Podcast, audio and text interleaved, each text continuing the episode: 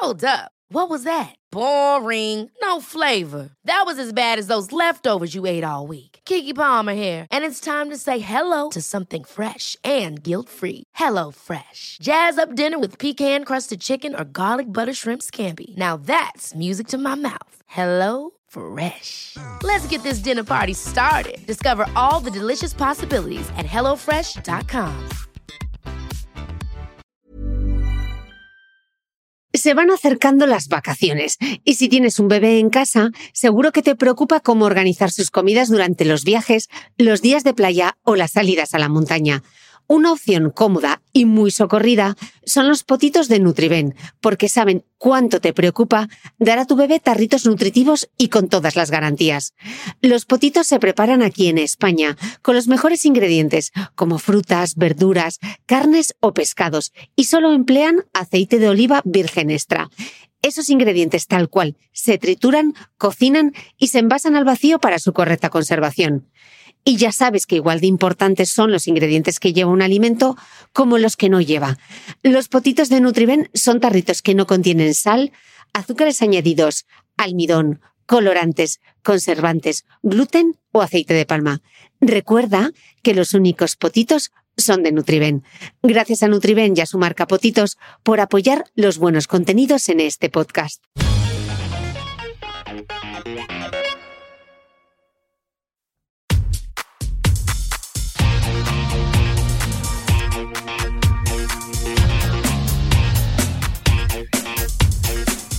Hola, soy Cristina Mitre, periodista y autora del blog de Beauty Mail. Bienvenidos a mi podcast, donde todas las semanas charlaré con los mejores expertos de la cosmética, la nutrición, el fitness y el bienestar, para que te sientas bien y te veas mejor. Antes de mudarme a Dubai, pasé por la redacción de él para despedirme de todo el equipo. Los que me seguís desde hace años sabéis que trabajé allí durante cuatro años, primero como jefa de estilo de vida y más tarde como directora de belleza. De hecho, mi proyecto de Beauty Mail y Mujeres que Corren nacieron estando allí. Hoy sigo colaborando con él España y además he dejado a grandes amigos, como mi invitada de hoy, la periodista y escritora Amaya Ascunce. En dos ocasiones anteriores, Amaya os recomendó varias lecturas en el podcast y fue tal el éxito que me apetecía mucho grabar todo un capítulo con ella. Amaya es la calma y yo, al contrario, debería tomarme una tila antes de grabar porque sufro de incontinencia verbal. Espero que disculpéis mi entusiasmo y los varios bucles y mitredigresiones que escucharéis a lo largo de este podcast. Sí, porque hasta termino hablando de Almendralejo, provincia de Badajoz. Planeta Tierra llamando a Mitre. Poneos un café, un té o una tila y disfrutad de este encuentro entre amigas que se lo pasan en grande hablando de libros.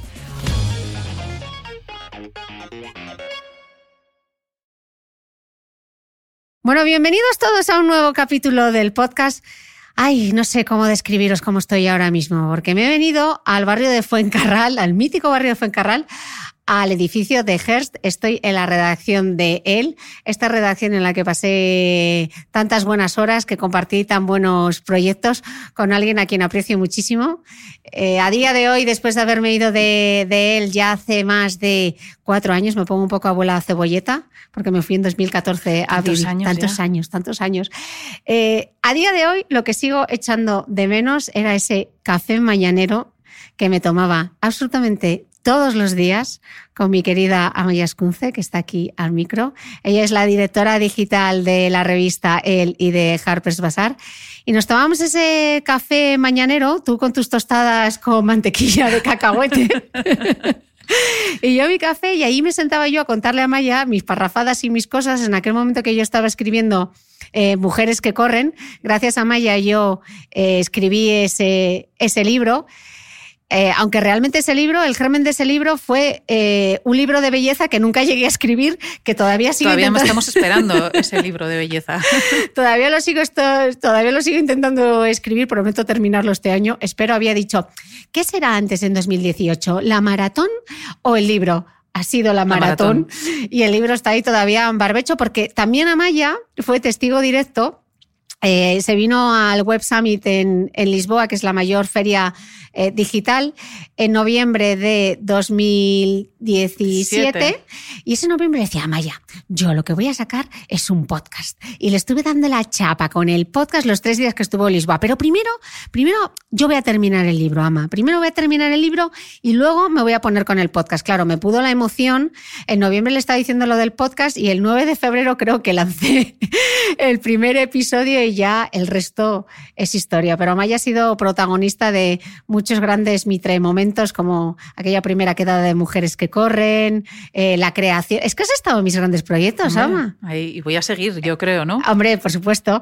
Eh, yo me lancé al mundo digital con un template de WordPress eh, de Beauty Mail porque Amaya me, me animó a que lo hiciese, así que eh, no sé, no sé qué es lo siguiente que voy a hacer, pero yo siempre te tengo como mi mayor consejera profesional y también como consejera de libros. En realidad, cuando estuve en el Web Summit, hicimos la primera incursión en lo de los libros porque hicimos un Instagram direct es verdad. desde tu casa hablando de libros. Así que esto que vamos a hacer en el podcast, bueno, que yo ya he participado un par de veces, ya lo hemos hecho en directo en Instagram. Sí, yo tenía muchas ganas de grabar un episodio eh, sobre libros, porque incluso en, en mi Instagram comparto muchísimas lecturas que, eh, que yo hago y además Amaya ha sido invitada en, en, este, en este podcast. Nos ha dado que os, os, gustó muchísimo una recomendación de libros y perfumes, nos hizo también las lecturas del verano y esa sección, mini sección que, que ha tenido Amaya en el podcast, joder, la verdad que se podría convertir casi en una sección fija, aquí te lo dejo. Aquí le estoy haciendo una OPA, una OPA hostil en la misma redacción. No leo él. tan rápido como para alimentar el podcast, pero bueno, lo puedo intentar. Bueno, pero un mini club, tienes un club de lectura en, en él, él, todos sí. los meses. Eh, bueno, Amaya, además de ser directora digital de, de él, tiene unos libros divertidísimos eh, eh, que cualquiera debería leer las historias de la drama mamá. Yo no estaba con la primera drama mamá, con las recetas de la drama mamá sí. Justo llegué y ya estaba justo el llegaste. libro preparado, justo llegué a él y ya estaba el libro preparado, que esos son sobre las típicas frases de madre y luego aprender a cocinar con mi madre, que no aprendí, pero me lo pasé muy bien y publiqué un segundo libro. Sí. Y luego un libro infantil también he publicado que se llama Rita Bonita, Gato Gordo y El fin del mundo. Que es precioso. Eso a mí, a mí me gusta mucho, la es verdad. Muy bonito, ese libro es muy bonito.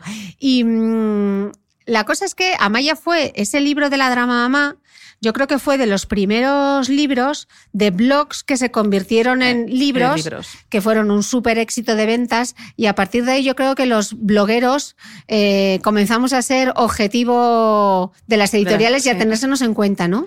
En realidad yo creo que nosotros, eh, otro, no me acuerdo si se llamaba Blue Jeans, me parece yo, fuimos como la prueba que hizo Planeta en aquel momento que todavía no había publicado ningún bloguero de, de, de eso de sacar los libros y la verdad es que tuve muchísima suerte porque eso de que dicen que quien llega primero golpea dos veces, pues eso, el libro acabó, fue séptima edición o una cosa así, pero además se vendió muchísimo, o sea, porque lo de las ediciones a veces es engañoso, pero nada, fue una maravilla. Para mí, para mi madre que hablaba todo el rato de ella, no tanto. Pero bueno, yo me lo pasé muy bien con la promo y, y, viviendo todo aquello que llega a salir hasta en el programa de Ana Rosa Quintana hablando de mi madre. O sea de eso que... me acuerdo, de eso me acuerdo, porque estaba yo estaba aquí, aquí en la redacción sí. de él, que Amaya va a Ana Rosa y todas viendo la televisión sí, y Amaya acuerdo, salía. Fue buenísimo. Yo en realidad de esa entrevista no me acuerdo nada porque estaba tan nerviosa que solo me acuerdo justo antes de entrar y en el taxi de salida volviendo a casa yo espero no haberlo liado y haber dicho alguna Ibas barbaridad. bien peinada. Sí, eso sí, iba Ibas con el pelo retirado. Que, que, es importante ir bien peinada con el pelo retirado. Limpina y fresquina. Limpina y fresquina. Sí, la verdad es que eh, de las cosas que más hecho de menos del universo él es no tener esos cafés diarios contigo. Eh, Johnny siempre, mi marido siempre dice, claro, es que tu amiga Maya la escuchas, pero Maya es como el oráculo.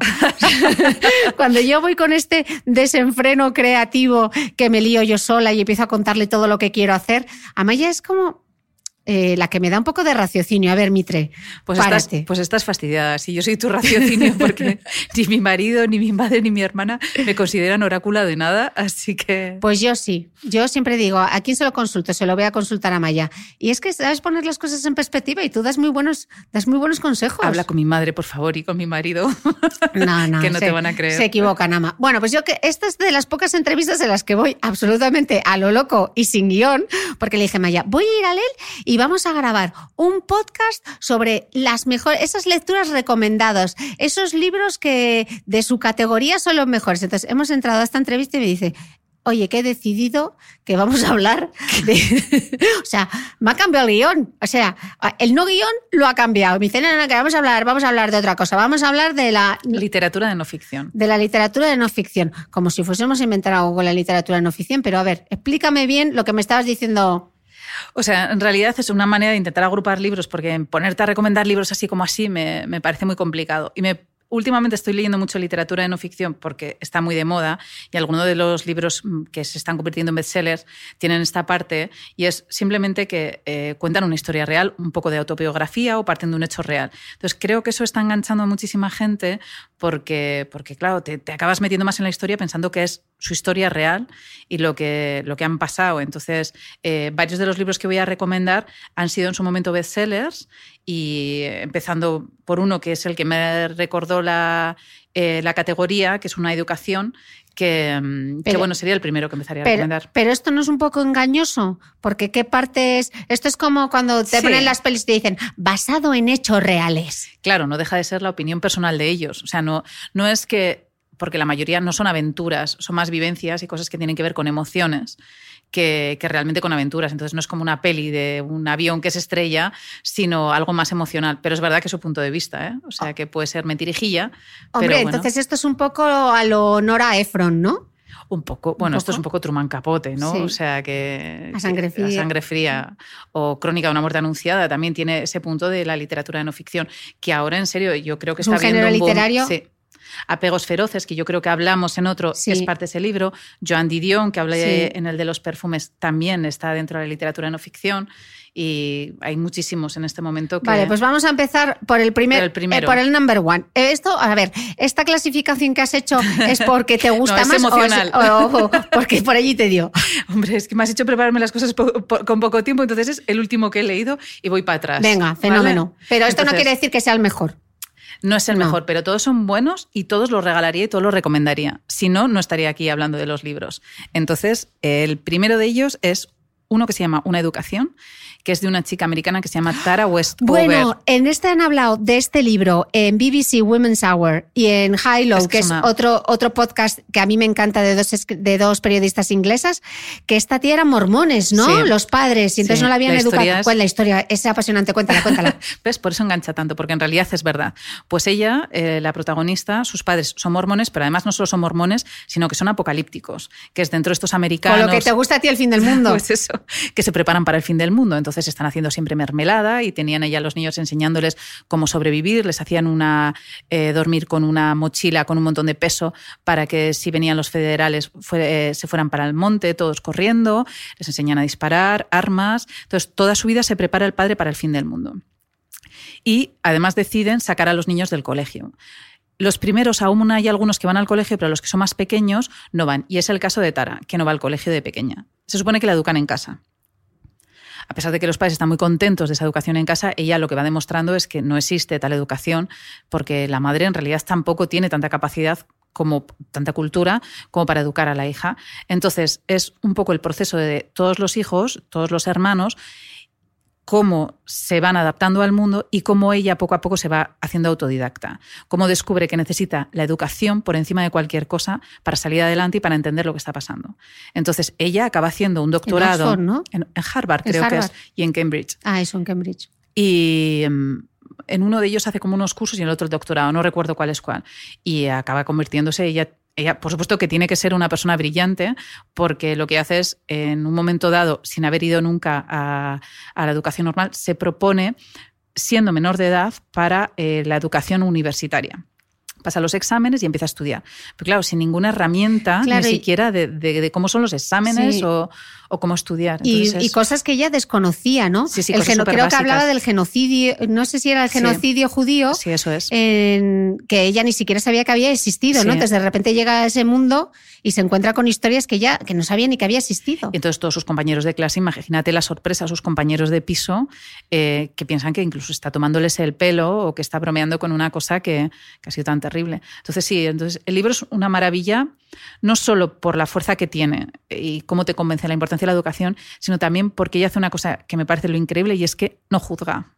O sea, porque a ti te dan ganas de juzgar a su padre, y a su madre constantemente, porque además hay una relación muy bestia eh, con, entre hermanos y o sea, que hay violencia y malos tratos y entonces tú estás deseando juzgarla y estás deseando también juzgar el mormonismo, ¿no? En cambio, ella consigue mantenerte, o sea, solo te lo describe cómo lo ha vivido y cómo ella ha sobrevivido y ha construido lo que es eh, a pesar de eso y no lo juzga. Ella empieza al principio, no recuerdo la frase del principio, pero eh, empieza diciendo algo así como que ella eh, no ha encontrado ni nada bueno ni nada malo en esas personas porque eh, sean mormones o porque sigan una determinada religión. Que dentro de todos los ámbitos hay gente buena y gente mala. Y que de eso va esa historia. Entonces, eh, me parece una pasada. Y el que sea verdad es increíble. Qué buen estreno, porque An Education era un libro que yo tenía ahí de las guiris a las que sigo, que lo tenía yo apuntado. En el número uno ya vamos bien. A ver, en el número dos, no os preocupéis porque todas las, en las notas del podcast que podéis encontrar en thebeautymail.es irán todos los títulos, referencias las otras apariciones de Amaya en el, en, el podcast de Cristina Mitre para que podáis escucharlo todo. A ver, en el number two. Mm, vamos con otra autora, esta vez española, que se llama Marta Sanz, que no sé si la conocéis, tiene un libro muy famoso que se llama La lección de anatomía, que también es autobiográfico, pero he elegido Clavícula. Este no me lo he leído. Pues este es un libro básicamente sobre un ataque de ansiedad. Entonces me parecía que era muy curioso como ella, el libro empieza contando que está en un avión y empieza a notar como una especie de dolor en la clavícula y empieza a obsesionarse con si le está pasando algo que puede acabar con ella o no le está pasando. Entonces ella incluso en un momento dado del libro dice, no recuerdo la cita eh, textual, pero dice, voy a contar en este libro lo que me ha pasado, pero no sé si es peor lo que no me ha pasado, porque es todo lo mental que sucede a través de una cosa que ya tiene, eh, que empieza a investigar, que empieza a ir al médico, que cree que le está pasando algo. Entonces es todo el bolo mental que puedes hacer. Esa tesis doctoral que se hace sobre su propio dolor en la clavícula que nadie encuentra que es. Entonces lo asocia también un poco con la menopausia, eh, lo asocia con otras mujeres que están viviendo cosas parecidas que tienen que ir al médico, al psiquiatra, al psicólogo, todo el estigma que hay con eso. Mm que nadie termina de entender que eso sea realmente una enfermedad, sino algo que le pasa por la cabeza y que se le pasara si se relaja. Sí, que es una neurótica, relájate ya, como si la ansiedad y el estrés fuese tan fácil de relájate, ¿no? Eso es, como si... ¿Qué, más que me gustaría a mí que relajarme?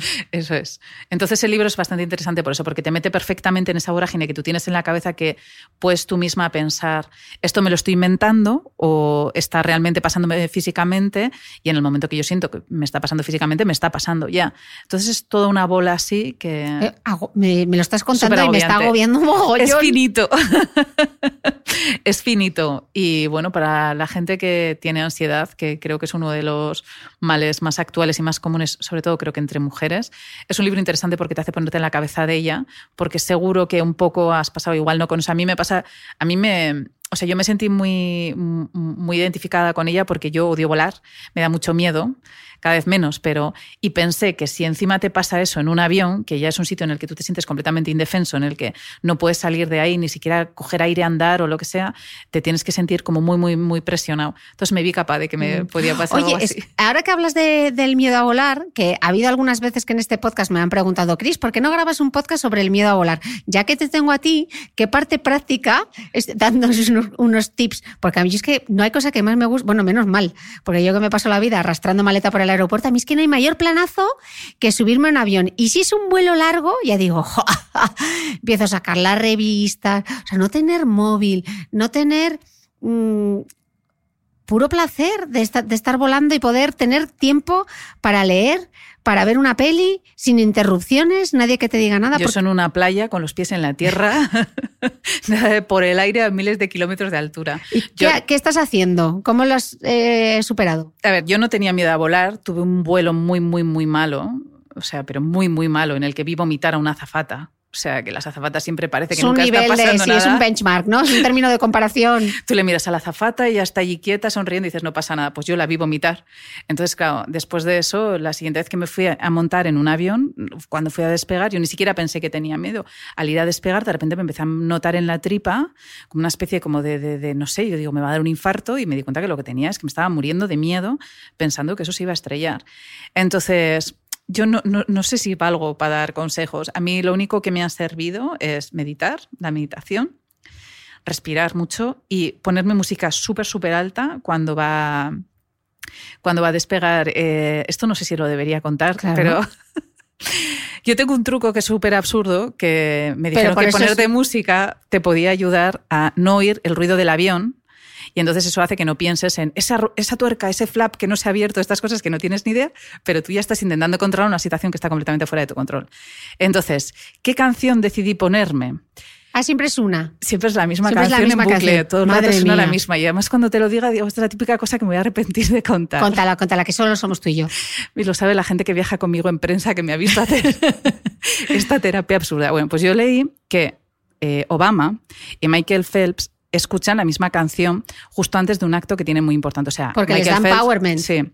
Michael Phelps, antes de, de, nadar, cuando tiene una competición, y Obama, cuando tiene que dar un discurso muy importante. Entonces, sí. no sé si os acordáis, Michael Phelps salió cuando estuvo en las Olimpiadas, que estaba con los cascos puestos Sí. y tenía cara como de muy mal humor y todo el mundo hablaba, estaba escuchando esta canción. Entonces, la canción que Obama, Michael Phelps y yo, Ya me cuando, cuando despego, escuchamos, es una canción de Eminem, el rapero que es Lose Yourself. Sí. Que, bueno, es una canción así que te da como mucha fuerza si solo tuvieras una oportunidad, un tiro, un no sé qué. Entonces es una sensación como de poder que digo, si Claro, esta gente tienes que puede, levantar el avión, claro, tienes que, para que tome, Amaya. Escunce tiene que concentrarse Eso es. para, para despegar. Eso es, yo lo agarro con las manos el avión entero, el Boeing, y yo lo subo para arriba. Entonces está agota bastante y me viene bien Eminem. Y escucho eso en bucle, o sea, la pongo todo el rato y estoy ahí que vamos. Y este es el único truco que he conseguido con el que más o menos. Bueno, y es verdad que lo llevo mejor, lo llevo mejor. Te funciona. Eso sí, el día que me quiten Eminem o viene una azafata que me pone la de salida y me dice que me tengo que quitar los cascos, yo ya no sé, yo ya lo pierdo todo. Así que, porque si te pones en los de emergencia no te dejan ponerte Ah, claro. cascos en el. Entonces yo evito esos asientos como. Y bueno, y tengo mis manías también para volar. Mejor pasillo que ventana. Yo No siempre me qué. pongo en el pasillo también. Prefiero el pasillo que la ventana. Me veo atrapada, Pues me veo eso. atrapada en la ventana. Pues eso, así que este es mi truco un poco terrible. Bueno, pero seguro que hay gente con pánico a volar porque es algo que me habían pedido. Y mira tú, no sabía yo Eminem. que tienes algo, tienes algo en común con Obama y Michael Phelps. Eres una caja de sorpresas. Es que es nada, además. Claro, es una caja de sorpresas esta mujer. Por eso Vale. me impresionó. En el número 3, tercera recomendación. A ver, venga, a ver si este me lo he leído. A ver, eh, yo creo que sí. Di su nombre. De Francisco Goldman. Yo creo que te lo regalé yo. Ese Me lo, libro. has, me lo ha regalado, lo Ese tengo libro- yo. Ese libro te lo regalé. Aparte, este es súper difícil de encontrar porque no lo encontré. Sí. Jo, este fue, pero es que es súper duro el comienzo. Es muy triste el libro, pero es un libro realmente bonito. Eh, yo lo he podido comprar por Amazon hace poco, Mm. aunque es verdad el que mío no es sigue, fácil. sigue en Lisboa. bueno, para yo- cuando escuchéis este podcast estará en Dubái. Pues es la historia real de Francisco Goldman, que es el escritor, y de su mujer, Aura, que mm, es una chica mexicana joven, mucho más joven que él, y mm, eh, se conocen, tienen una historia de amor que no es tampoco muy aceptada por la familia, porque, pues eso, porque él es mayor que ella, ella es mexicana, los dos eh, son profesores en la universidad. Y bueno, tienen, viajan a México y en un accidente en la playa, muy tonto además, porque en realidad es por una ola que vuelve, ella se parte la espalda y fallece. No pasa nada porque cuente esto, porque esto viene en la solapa. Entonces, No nos has hecho un spoiler, no, no, te para preocupes. nada. El libro ya sabes que va de eso porque en realidad es un, Mm. es un libro de duelo. Entonces él cuenta, es una manera de intentar reivindicar todo su amor por ella, porque como en realidad no era nadie para ella todavía, o sea, no la familia además la madre le culpa un poco, está en una situación un poco así como de lado, él quiere decir que, que- que se quisieron y de qué manera se quisieron y, y nombrarla a ella para, para que siga existiendo con él. Entonces, es un libro de amor precioso, es muy triste, porque claro que es muy triste, y a la vez es un libro de superación de- del duelo. No sé si a ti te gustó o ¿Sabes qué lloraste pasa? muchísimo. Que empecé a leerlo y lo tengo, ¿eh? Lo tengo en la mesita con los pendientes. Pero me costó un poco. Es duro el libro, es un, es un libro. Hombre, a es veces una que historia nos- de amor. Sí. Por ejemplo, claro, es que eh, al mismo tiempo me recomendaste eh, El año del pensamiento mágico de John Didion y me recomendaste este y era todo de muerte y yo, joder, además es que no me recomienda más de gente que la palma. Entonces, tía, es lo que me dio una temporada por el duelo. Te pusiste un poco negra, ¿eh? bueno, en realidad, esta categoría, la de no ficción, hay muchos que son de duelo. Bueno, porque tiene un efecto catártico contar la historia al final, ¿no? Compartirla, yo creo que eh, trasladar al papel eso que tú estás sintiendo pone un poco de significado y de orden, ¿no? Y que muchos autores que en realidad no han escrito no ficción, que han escrito, yo que sé, por ejemplo, Rosa Montero, mm. eh, ah. La ridícula idea de no volver a verte sería otro, De, no ficción, que también es un proceso de duelo, que es el mm. suyo y el de, Madame, el de Madame Curie.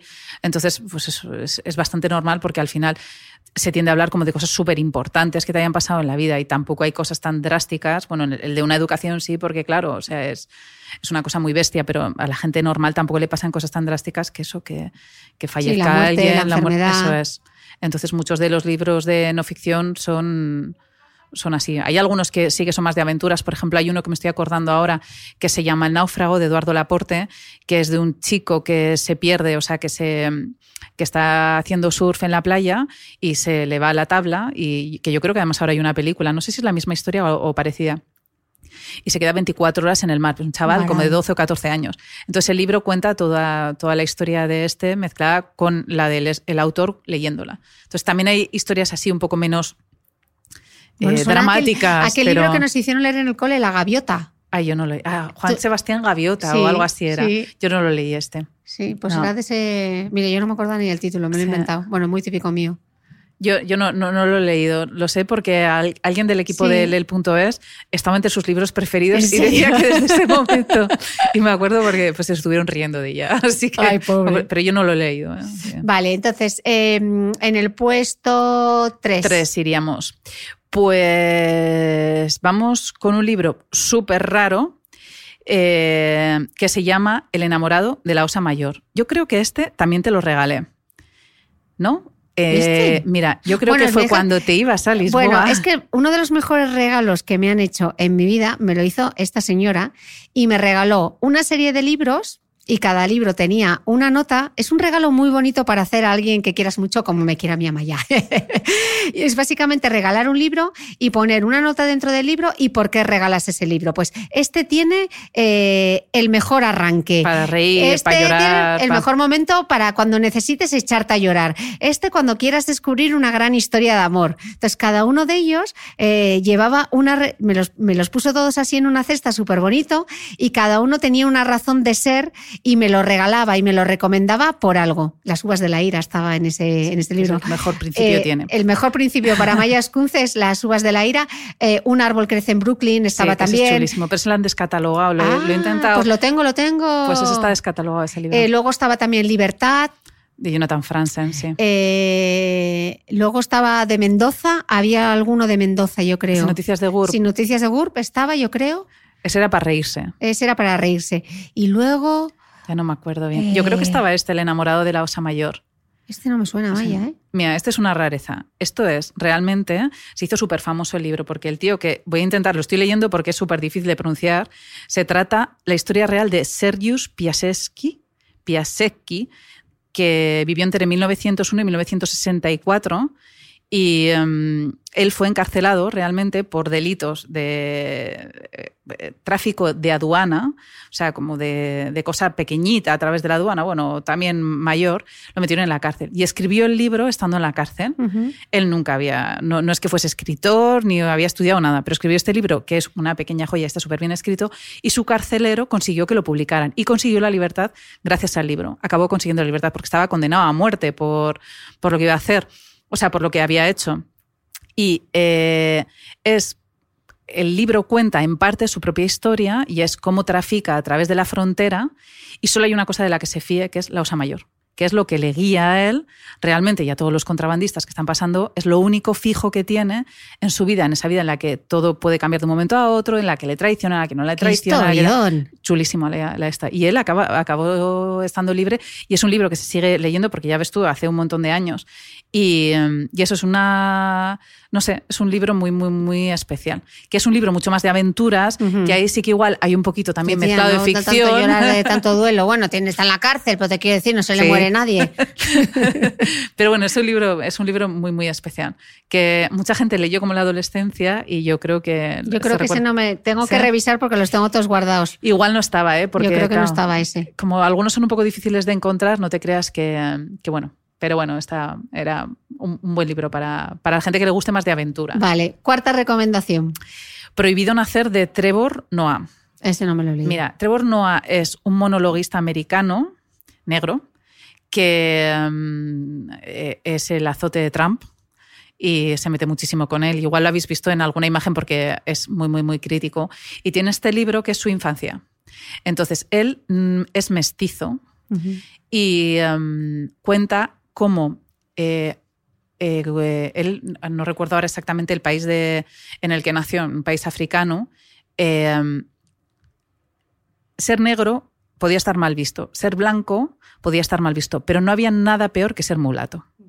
Entonces, su padre era suizo, su madre era, no me acuerdo de, de qué etnia, y pero negra africana. Sí, negra. no afroamericana. no, no, no, africanos, africanos. Luego él eh, luego se, emigró a, Estados Unidos, pero estuvieron viviendo mucho tiempo en, África. Estoy intentando buscar a la vez. O sea, él sufrió el apartheid, pero desde el punto de vista peor que hay, que es que no estás ni en un sitio ni en, un bando ni en otro. Entonces cuenta cómo estaba prohibido nacer para él por eso mismo, porque los mulatos no existían. Mm. Eh, eso sí, todo esto lo cuenta con un humor que tú te acabas riendo en unas situaciones completamente eh, rarísimas. Pero que eran reales. Que eran reales, claro, en la que se mezcla toda la cultura de la familia de su madre con lo que él eh, estaba aprendiendo por la familia de su padre, ¿no? O sea, por su padre directamente. Entonces, hay, situaciones eh, divertidísimas que a la vez se mezclan con todo ese punto un poco como de terrible del apartheid y del racismo. Es un... Y la crisis de identidad también, ¿no? De no saber si eres... Sudáfrica era. Claro, de no saber si eres... Eh, a qué perteneces, ¿no? Claro, eso es lo que él decía, que cuando iba al barrio de su abuela, eh, los del barrio de su abuela no lo aceptaban por demasiado blanco y eh, para los blancos... Eh, era negro. Sí. Mira, esto es una cita del libro que dice, mi madre me quería tanto que tuvo que tirarme de un coche en marcha para que huyera. Mi padre me quería tanto que cuando paseaba conmigo lo hacía por la vereda de enfrente sin mirarme. Mi padre era surizo muy blanco, mi madre era Shosa, que es una de las etnias, muy negra, y según las leyes del apartheid, por ser de razas distintas, tenían prohibido hacer el amor. Pero al parecer lo hicieron porque nací yo lo peor que podía haber hecho, que era nacer. A pesar de este tono, es súper divertido el libro. O sea, te, ríes mucho de, pues eso, de cómo lo cuenta, porque él eh, pues, es un monologuista de, humor. Así que lo recomiendo. Yo creo que es de Blackie Books, sí. Es de bueno, pondremos todos, repito, todos los links a los libros estarán en todas las notas del podcast, que ya sabéis que las notas del podcast se encuentran en thebeautymail.es. Ryan Reynolds here from Mint Mobile. With the price of just about everything going up during inflation, we thought we'd bring our prices down. So to help us, we brought in a reverse auctioneer, which is apparently a thing. Mint Mobile unlimited premium wireless. Ready to get 30, 30, bit to get 30, bit to get 20, 20, 20, bit to get 20, 20, bit to get 15, 15, 15, 15 just 15 bucks a month. So, Give it a try at mintmobile.com/switch. slash $45 up front for 3 months plus taxes and fees. Promo rate for new customers for limited time. Unlimited more than 40 gigabytes per month slows. Full terms at mintmobile.com. Hold up. What was that? Boring. No flavor. That was as bad as those leftovers you ate all week. Kiki Palmer here, and it's time to say hello to something fresh and guilt-free. Hello Fresh. Jazz up dinner with pecan-crusted chicken or garlic butter shrimp scampi. Now that's music to my mouth. Hello Fresh. Let's get this dinner party started. Discover all the delicious possibilities at hellofresh.com. ¿Sabías que los bebés son capaces de autorregularse y comer lo que necesitan? Hasta el primer año, la leche ha de ser su alimento principal, bien sea lactancia materna o artificial, y poco a poco podrán ir probando diferentes texturas y alimentos. Ahora, con buena temperatura, a todos nos gusta salir más de casa, y en verano pasamos mucho tiempo fuera, en la playa, la montaña o recorriendo el mundo. Si tienes un bebé que ya ha empezado con la alimentación complementaria, para esos momentos puedes contar con los diferentes tarritos que ofrece Potitos. Hay recetas para bebés desde 4 y 6 meses y solo llevan ingredientes como frutas, verduras, carnes o pescados que se trituran y se envasan tal cual. Los potitos de Nutriben son tarritos seguros, fáciles de conservar y transportar, ya que no necesitan refrigeración, tan solo mantenerse en un lugar fresco. Se calientan en microondas o al baño María, sin conservantes ni azúcares añadidos. Gracias a Nutriben y a su marca Potitos por ser nuestro mecenas del mes.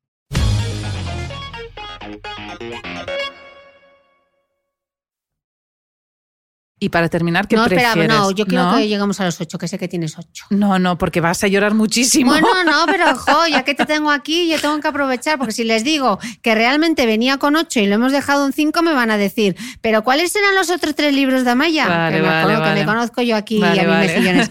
En quinta posición. Quinta posición. Pues voy a poner ahora uno triste y voy intentando Venga, intercalar. compensa un poco, Bueno, anda, compensa un los que poco. me quedan son un que, poco que- que luego Amaya no es una tía, o sea, es una tía muy alegre y que tiene sentido del humor, pero chica, tienes una carencia hacia... Es que no hay libros de no ficción que sean de humor. Sabes, lo podría intentar, pero no, me, me ha costado. El chico centella, que yo creo que ya lo. Sí, el chico centella ese sí me lo regalaste. Y yo creo que lo Y lo recomenda- recomendamos aquí. Por eso, que ya he recomendado. Es que ya bueno, llevo venga, muchos pues, recomendados. eh, uno triste para el quinto puesto. Vale, muy triste. Muy triste, me cago La hora violeta de Sergio El Molino. Esta no me la he leído. Pues mira, este yo creo que es uno de los libros. Mira, este lo leí en un avión, que Y a mí ya me ayuda a llorar, pero, pero aún lloré más. Y sujetando el boin y llorando, llegué a México agotada porque me lo leí en un vuelo a México. Es la historia. Sergio del Molino es un periodista que se ha hecho muy famoso con un libro que se llama La España vacía, que también es sobre, o sea, es de no ficción, que es sobre todas las zonas despobladas de España, que es un libro bastante interesante también, pero es muy tipo ensayo, no es tipo novelado, porque estos son tipo novelado. Eh, pero bueno, también es muy interesante, pues eso de todas las zonas de Aragón o Soria, que están completamente despobladas. Y mm, eh, fue considerado, yo creo que uno de los libros del año del año pasado. Pero tiene un libro muy personal sobre la muerte de su hijo, que murió de cáncer, que se llama La Hora Violeta. Y la verdad es que es un libro precioso, a pesar de que ocho horas de vuelo llorando, porque no es nada, nada, nada sensiblero, a pesar Mm. de ser terriblemente sentimental, porque es imposible no serlo. Sergio además tiene una campaña, hizo una campaña después del libro muy fuerte para conseguir los cuidados paliativos para niños, que es una cosa que no está eh, considerada en España, no, no, no se tiene. Entonces eh, promovieron mucho eso porque, claro, él decía que tristemente los niños también se mueren, entonces que tendrían que poderse morir con dignidad como se mueren los, a- los adultos. Entonces es un libro muy duro, pero es un libro precioso, no es muy extenso. Y mm, la verdad es que cualquier cosa de Sergio del Molino, yo creo que Sergio del Molino escribe todo no ficción, así que cualquier cosa. Yo recomendaría este porque es sin duda el libro más especial que he leído, pero tiene varios libros que, de no ficción y todos son muy chulos. No me he leído el último. Bueno, apuntado queda y yo me lo apunto para cuando me vea un poco fuerte. Para cuando quieres llorar. Estoy, estoy un poco sensible ahora. Esto es como cuando te ponías las canciones en la adolescencia para llorar, ¿te Ah, acuerdas? sí. Que buscas la canción. Me voy a poner esta canción que me va a hacer llorar. Que yo no soy nada llorona, además, en realidad, pero... Oye, una llorerina de vez en Sí. cuando así como para descargar. Bueno, ahora estoy viendo la serie sé. esta de Is Us de Amazon Prime, ¿la has visto? Sí, no. Buf, eso sí que es de llorar. Esos, esos intentan que llores en cada capítulo. Mira que soy navarra y estoy aguantando, ¿eh? pero... No si la he visto, Sí, de- pues es muy chula. Porque mezcla... Es ese punto que tiene a veces que mezcla como la ternura y el humor, que es como que estás a punto de reírte y de repente te dan ganas de llorar. Entonces es... ¿De qué va la historia? es una pareja, es la historia de una pareja con tres trillizos. Entonces, bueno, pues eso, toda un poco la saga familiar y pues una historia de amor muy bonita, la de la pareja y bueno, los tres hijos, pues que es que no quiero contar porque si no es Vale, mucho no spoiler. hagas un spoiler, pero vamos. es de muy llo- chula. es- pero es de llorar, ¿no? Es una Un mezcla, sí. Es muy sentimental la, la serie, pero tampoco porque es larga, ¿eh? tiene dos temporadas. Creo que están grabando la tercera. Pues nada, yo como es me. como Andy Moore, es bastante conocida. ¿eh? Yo ahora. como me, me- me compro todo lo que me recomiendas y me suscribo a todo lo que me recomiendas, me tendré que suscribir a Amazon Prime. Esto, esto te va a encantar. Bueno, si ya tienes el Amazon Prime normal, del- esto No, yo parece no patrocinado, pero No, no eh, para nada. Bueno, te da acceso a, a la televisión y ahora me parece que están con algún mes de prueba y así. Bueno, Así que recomiendo la serie. No sé si en Movistar Cero también creo que tienen alguna En temporada. Dubái yo creo que Movistar Cero no lo tener. No, pero el Amazon Prime sí. Lo veo difícil. Amazon Prime, yo creo que no hay Amazon allí. ¿No? Creo que no. No sé. No, no, creo Con- que no. con lo- con lo moderno que es todo eso. Ya, ya os lo, ya os lo aclararé, porque claro, yo estoy grabando esto con Amaya eh, antes de irme a vivir a Dubai cuando esté subiendo este podcast ya estaré allí instalada. Bueno, igual luego al final de este podcast os hago una actualización y os cuento si hay Amazon o no hay Amazon, que seguro que os lo estaréis preguntando. Pues bueno, si Bueno, lo hay, si lo hay, no lo vemos. Si no antes de irte, Me- como me- veas el primer capítulo lo vas Lo a voy a querer querer ver entera. todo. Bueno, ayer me enganché viendo, mira que es mala, ¿eh? pero me enganché eh, viendo la de Gianni Versace. En La he visto. ¿No la has visto? Madre mía, puf.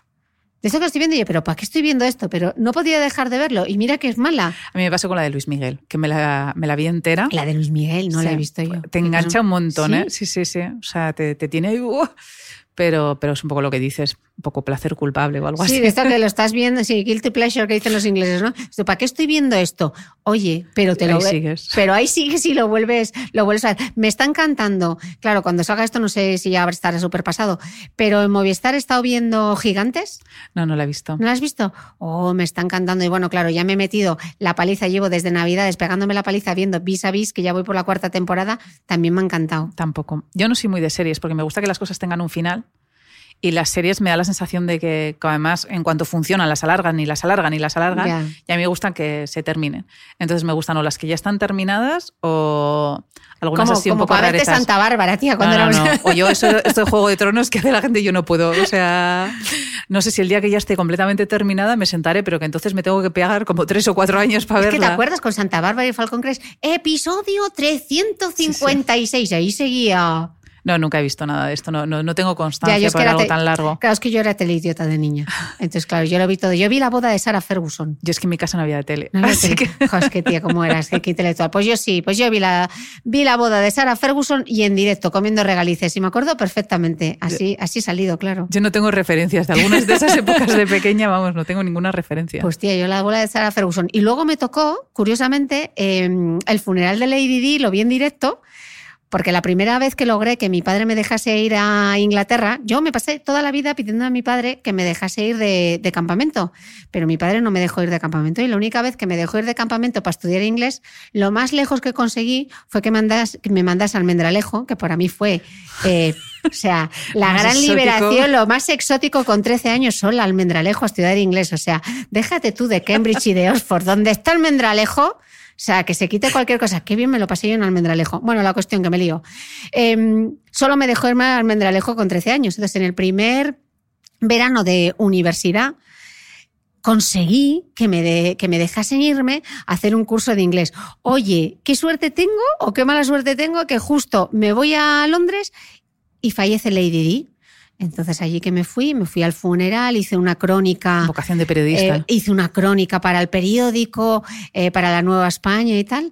Así que mira, mi momento de gloria. No, no, hemos crecido como al contrario, porque yo soy una superviviente niña de campamento desde los 8 años Y mira todo hasta lo que, los y mira 17 todo lo que nos 18. une a Maya, pese, pese, pese a de dónde Yo he venimos. sobrevivido a todos los campamentos que te puedas imaginar, desde los de submarinismo, los de vela, he hecho los de monte, he hecho los de vivac, que te echan al monte con una brújula y vuelve niña. Yo, yo he pasado por a todos. mí es que no me mandaban a nada, porque mi padre decía, ¿dónde me? Aquí en casa. ¿Quieres estudiar inglés? A la academia de debajo de casa. También he estudiado inglés en el rasillo de Cameros, en Soria, ¿sabes? Que, aunque también he ido a Inglaterra. Qué suerte, no, a mí nada. Nada, no me dejaron irme nunca a ningún campamento, a estudiar inglés en la academia de debajo de casa. ¿Y para qué quería yo campamento si ya tenía dos hermanos con quien hacer la guerra de las zapatillas, que nos cargamos todas las tulipas de, de la lámpara, lo que se debió gastar mi madre en tulipas de aquella lámpara? Bueno, en fin, que la abuela cebolleta se dispersa. Eh, quedan- En el número 6. En el número 6 nos queda Una noche en el paraíso de Lucía Berlín. Lucía Berlín se hizo muy famosa. Sí, a mí no me gusta ese libro. Pues vaya, chica. A mí me pareció. Se hizo muy famosa por Manual para Mujeres de la Limpieza. Ella es su historia real, Sí. en parte, aunque está un poco ficcionado el libro. eh, ella eh, fue mujer de la limpieza, a pesar de que también acabó siendo profesora universitaria, pero en algunos momentos de su vida pues, tuvo pocos recursos porque tuvo un marido además que era heroinómano, ella era alcohólica y para mantener a los hijos fue mujer de la limpieza. Entonces, el libro Manual para Mujeres de la Limpieza, algunos de los relatos de ese libro cuentan esa época de su vida y el resto cuentan su familia, su abuela. Yo creo que ese libro es igual de esos libros que tengo que volver a releer para que no me pase como tú no eres como las otras madres. Que ese libro hablamos de él en este podcast, podría, podría estar en esta lista también. También es no ficción. Con, es que en el fondo sí, la no en el ficción... fondo, sí, sí, en la no ficción me gusta. Con ese libro me pasó que fue una de las recomendaciones de Amaya y Amaya siempre acierta. Y yo me leí aquel libro y dije, joder, qué bazofia de libro. O sea, esto que lo estoy leyendo porque Amaya me ha dicho que es muy bueno y tal. Y de repente, lo que yo intuía que era como la segunda parte, yo, pues este libro es buenísimo, esta segunda parte. ¿Cómo mejora este libro? ¿Cómo mejora este libro? Claro, luego me di cuenta, le volví, me lo volví a leer porque dije, no puede ser que lo que yo considero la segunda parte del libro sea buenísima y la primera parte sea tan mala. Claro, es que no me había enterado de nada. O sea, yo no sé cómo leí ese libro, es buenísimo. Pues inténtalo otra vez con Lucía Berlín. Venga, lo voy a intentar. Le voy a dar tiene, una segunda tiene oportunidad. este segundo que se llama Una noche en el paraíso, que es un poco el, el mismo tipo de relato y un poco también sobre su vida. Y es muy parecido en cuanto al estilo, los personajes y sobre todo a sus vivencias. Y eh, bueno, tiene una forma, tiene un humor para mí muy elegante, que es muy suave.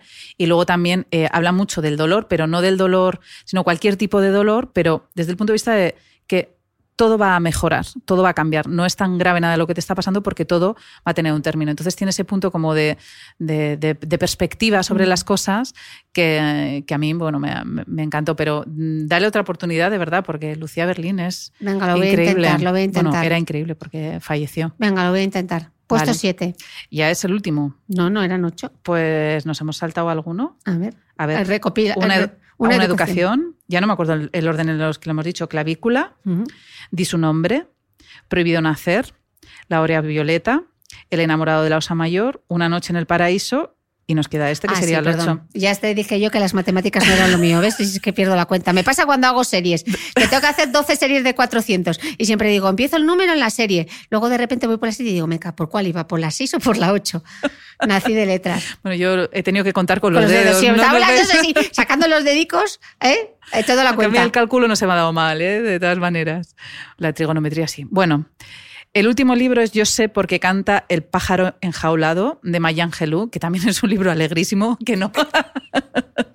a ver, es, un libro duro también porque es toda su experiencia. Es un poco como el de una educación, pero años atrás, y es eh, su autobiografía cómo creció en, una, en la América más racista y cómo consiguió salir de ahí con una gran educación y porque acabó escribiendo libros como vivía en un pueblo de estos harapientos llenos de polvo en los que no se esperaba nada de ella y cómo superó todas, todas las barreras que tuvo eh, para, para, convertirse en alguien con, con, una voz muy muy fuerte dentro de, de las voces antirracistas en Estados Unidos. Ella es muy muy muy famosa y, y, el libro es una pequeña joya. No es triste, porque además lo cuenta con mucho humor. Es, es, un poco también como el de Prohibido Nacer, que, que, en el fondo se están riendo de algo que sí que es duro, pero, pero su forma de haberlo superado te hace, te hace que sea menos duro para ti y también pensar que se puede salir en la vida de cualquier cosa mm. y que eh, eh, con tus propias capacidades tienes muchísimo, muchísimo por delante eh, para salir, para aprender, para ser autodidactas y que eso, que somos capaces de recuperarnos de cosas que no imaginábamos. Mm. Así que nada, pero no es tampoco la alegría de la huerta, la verdad, lo siento. Oye, ya aprovechando, ¿qué, ¿qué estás leyendo ahora mismo? Pues mira, justo ayer terminé uno que me ha encantado y que este sí es de humor, aunque también, bueno, es de humor. Eh, Vamos pero a el humor de Amaya Kunze hay que cogerlo un poco con No, es de humor, es de humor, es un poco surrealista, que se llama Esperando a Mr. Bojangles, que es de un francés, me lo regalaron hace poco, y es de una historia de amor. De, la cuenta desde el punto de vista de un hijo de un matrimonio muy especial, que la madre está un poquito loquita, y como todo ese surrealismo desde el punto de vista de un niño es muy, muy divertido, porque tienen una grulla en casa y el padre eh, se inventa todos los días, le llama a su madre por un nombre distinto. Y... ¿Sabes a lo que me recuerda? Eh, el documental de Salme de Un poco. Un poco. Sí, un poco, porque además esto ¿Cómo era el título del eh, mono... Mono muchos hijos, muchos hijos, un mono y un castillo. Es buenísimo, Sí. tenéis que verlo. Os dejaré, os dejaré el link. Yo creo que estaba en Netflix. Sí, Sí, yo lo he visto en Netflix. Seguro. Que, mm, De Gustavo Salmerón era, sí. ¿no? Pues este es algo parecido porque a la madre le da por querer un castillo también Sí. y acaban comprando un castillo en España. Entonces, pero es ficción esto, Sí. eh, o sea, pero es muy, muy, muy, muy, muy divertido. Así que luego también tiene sus momentos un poco así, porque claro, es que el libro divertido, divertido es súper complicado. O sea, tan complicado que me costaría hacerte esta lista de ocho con ocho libros de reírte de verdad, creo que es una cosa muy complicada. Oye, y una pregunta, eh, porque claro, yo cuando quiero leer algo, digo, Ascunce, ¿qué me leo? Entonces yo te, te tengo a ti como mi oráculo para todo. Sí. ¿Tú a quién recurres? ¿Dónde, dónde- quién, quién te inspira para las lecturas? Ah, O sea, yo hay dos personas, dos, eh, bueno, tres eh, instagrameras o blogueras o no sé cómo se dice, que están en las redes. que- Influencers. influencers. Sí, bueno, no sé si, si me darían un tortazo si las llaman influencers a ellas, pero Oye, bueno. ¿te influyen a ti para leer Sí, libros? es verdad. Mira, unas Molinos, que mm, eh, ha escrito también, ha escrito dos libros. Tiene un blog que se llama Cosas que me pasan, que ella tiene cierta gracia escribiendo, bueno, a mí me hace mucha gracia, y es una gran lectora. Entonces, eh, tiene unos posts que se llaman Lecturas encadenadas y lee muchísimo, o sea, lee muchísimo, como el doble que yo debe leer esta chica, Pues y yo leer, leo bastante. Y mm, me parece que su criterio y el mío se parecen, entonces me le suelo me, me leo esos posts y muchas veces elijo de ahí. También ella me ha recomendado personal, bueno, personalmente, por, nos conocemos por redes. Eh, me ha recomendado algún libro la verdad es que siempre me ha acertado muchísimo, entonces le hago bastante caso. Ella ha escrito un libro sobre la depresión que se llama Los días, creo que Los días iguales se llama el año pasado, que también es bastante interesante su, su propia vi- vivencia sobre la depresión. Y escribió otro libro que se llama Cosas que me pasan, que es sobre, sobre todas las cosas del blog y sus hijas. Y este hace años eh, lo recuerdo peor. Luego hay otra chica que se llama, le llamaban La Madre Tigre, Bueno, esta es amiga Natalia de Santiago, Boticaria, sí, que está escribiendo una novela, ¿no? Eso es. Sí. Pues- ¿Pero ya te la has leído? No, no, no, no, Ah. no, no, pero ella recomienda, Recomienda libros, libros. y pone muchas veces los libros que está leyendo y alguna vez me ha recomendado. Y la verdad es que también me acierta mucho. Sí. Y luego la tercera es una chica que creo que se llama Belén Rubiano, que no nos conocemos de nada. O sea, es gente que sigo, o Por sea, lo voy a comprobar Instagram. mientras hablamos, porque entre lo del nick y tal, es una chica que vive en Sevilla, en la calle Feria, que Belén ¿Y Rubiano. por sabes dónde vive? Porque siempre pone cosas eh, o, o que pasea por ahí, ¿sabes? No, no sé si. Pone cosas que se encuentran en la calle Feria que son divertidísimos. O sea, que Va a es que como mudarse a la surrealista. Porque la próxima vez que vaya a Sevilla tiene no a la calle nunca, Feria. Yo, yo- yo no he estado nunca, pero eh, las cosas que, que, que comparte de la calle son maravillosas. Así que. Y ¿Su Instagram cuál es? muchos libros. Se llama Belén Rubiano. Ok. Belén Rubiano. Y publica mucho sobre libros. Y hace unas pequeñas críticas contando un trozo que algunas sí que hay libros que por lo que sea te llaman menos. Eh, si no son tristes, no me gustan, que no quede broma. pero, pero también eh, me parece que me acierta bastante. Oye, ¿y algo que le tengas ahí echado el ojo? Para leerme ahora, pues es que como estoy con el club de lectura, Delel tengo ahí como muy pendiente. Entonces he pensado en releerme El enamorado de la Osa Mayor para volver a escribir sobre ese, porque además era el libro preferido de mi padre y quiero sacarlo. Entonces yo creo que el siguiente va a ser releerme eso para poder eh, escribir la columna con cierta tranquilidad. O sea que todos los meses te podemos leer tu columna del Club En de Lectura de él en la revista. Sí. ¿Y en se online? publica también en online. Se publica a la vez eh, a a día 20-21, cuando sale la revista, publicamos en online y en, y en papel. Y a la vez se, tenemos un grupo de Facebook que se llama El Club de Lectura, el, con la revista Elle, Club de. Lectura, y publicamos pues, la columna y también lo que piensa la gente de los libros que hemos ido recomendando. Pues nada, yo creo que en algún momento nos vamos a liar, vamos a crear un club de lectura, un encuentro, un algo, una grabación de podcast en directo. No sé, me voy a poner a. No me líes, Mitre. Venga, yo te voy a liar en alguna cosa. Hombre, a mí no me puedes decir que no. no, desde luego que no. Porque Nos ha faltado sabes- la tostada sabe- de mantequilla sabes de que es- cacahuetes. Porque solo. tú sabes que yo soy contumaz y persistente. Sí, sí. Y a pesada no me gana nadie. Tengo que confesar que yo le he tenido que traer un justificante médico de que no podía correr porque tengo una hernia para que me dejara tranquila con que corriera. Bueno, imaginaros lo importante que es Amaya Escunce en mi vida y cómo ha sido ella, ha estado metida en todas las movidas, que sin correr, sin correr, por su culpa yo soy uno entre 100.000. Es verdad. Porque fue Amaya Escunce la que me dijo un día en redacción, hoy, ahí por el 2011, oye Mitre, que tengo aquí una cosa de esto para los que corréis, como si fuésemos, no sé, Marciano. marcianos. Y me descubrió un 13.000 y yo ahora soy patrona de la fundación gracias a Maya Escunza. Así que, no sé, poned una Maya en vuestra vida, porque os cambia la vida. Te puede pasar, te pueden pasar estas cosas. Mientras tanto, nos quedamos con tus recomendaciones un poco tristes de lectura. Oh, no, pero te ha queremos habido de todo, ha habido de todo. Bueno, tú vete pensando en lo siguiente, porque este podcast va a tener tanto éxito y todas las veces que has compartido tus listas, yo creo que van a pedir una sección fija. Entonces, yo os voy a decir una cosa. Como yo sé que os ha gustado este capítulo, yo lo que quiero es que convenzáis a Maya Escunza de lo importante que es que siga compartiendo lecturas y que se venga más al podcast. Así que escribirle en su, perfil de Instagram a Maya Escunce, seguidla en redes sociales, dejadnos un comentario aquí en el iVoox, en el iTunes, en el propio blog y en el propio Instagram. Y muchísimas gracias por estar ahí. Muchísimas gracias, Amaya. Gracias a ti.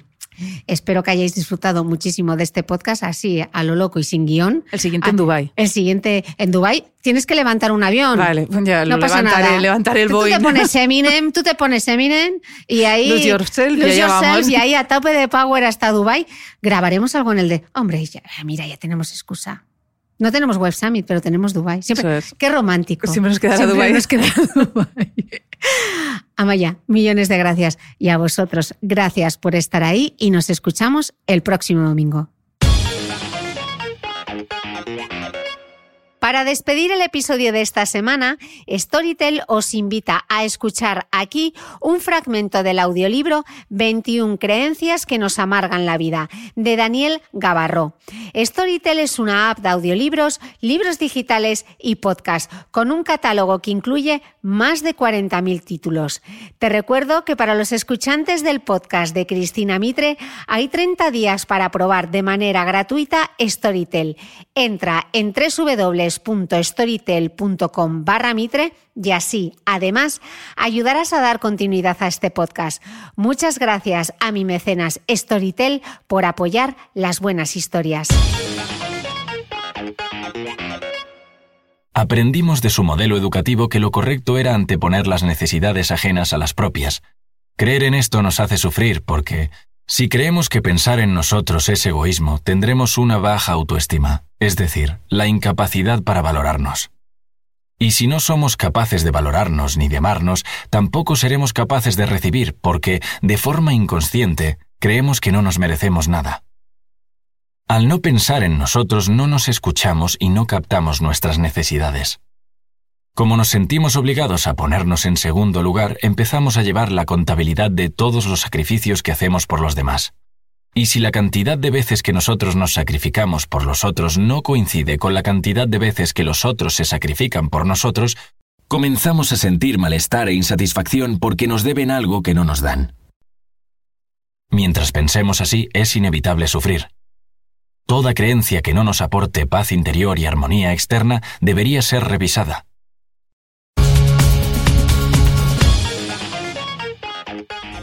No olvides que todas las notas de este capítulo están en mi blog de beautymail.es. Además, si no quieres perderte ningún capítulo del podcast de Cristina Mitre, suscríbete a thebeautymail.es y a cualquiera de las aplicaciones en las que puedes escuchar mi podcast, como Spreaker, Apple Podcast, Spotify, Evox y YouTube. Solo tienes que buscar el podcast de Cristina Mitre y darle a suscribir. Y un último favor, si entras en iTunes y me dejas un comentario y además me regalas unas estrellas, ayudas a que este podcast tenga cada vez más visibilidad y pueda seguir creciendo.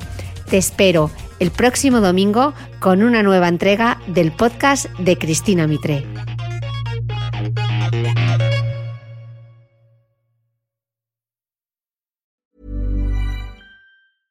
Ever catch yourself eating the same flavorless dinner three days in a row?